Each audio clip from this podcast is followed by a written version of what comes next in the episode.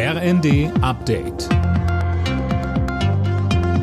Stündlich neu. Auf den Punkt informiert. Ich bin Nanju Kuhlmann. Guten Tag. Verkehrsminister Wissing spricht sich wegen des großen Erfolgs des 9-Euro-Tickets für bundesweit gültige Nahverkehrstickets aus. Wir wollen endlich den Tarifdschungel beenden, sagte er der Neuen Osnabrücker Zeitung. Daniel Bornberg.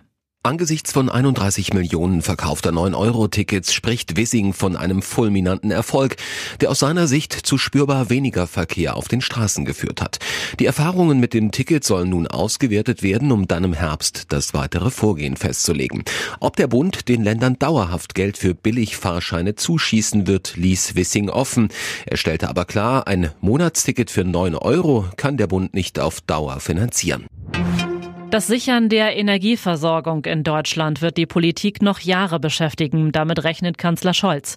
Aktuell geht es darum, das Land auf einen Gasmangel vorzubereiten, sagte er in einer Videobotschaft. Wir bauen Pipelines, Flüssiggasterminals. Wir sorgen dafür, dass eingespeichert wird in unsere Gasspeicher. Und wir sorgen dafür, dass jetzt Kohlekraftwerke genutzt werden, damit wir Gas sparen. Aber auf lange Sicht wird es auch darum gehen, dass wir uns unabhängig machen von fossilen Importen.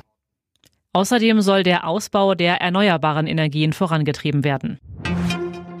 Die vielen Corona-Ausfälle machen den Krankenhäusern in Deutschland immer stärker zu schaffen.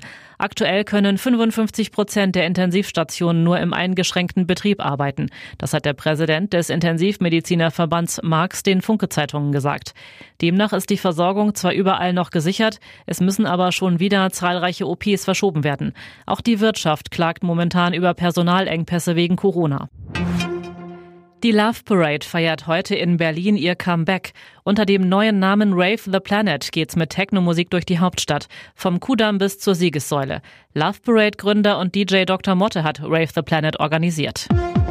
Alle Nachrichten auf rnd.de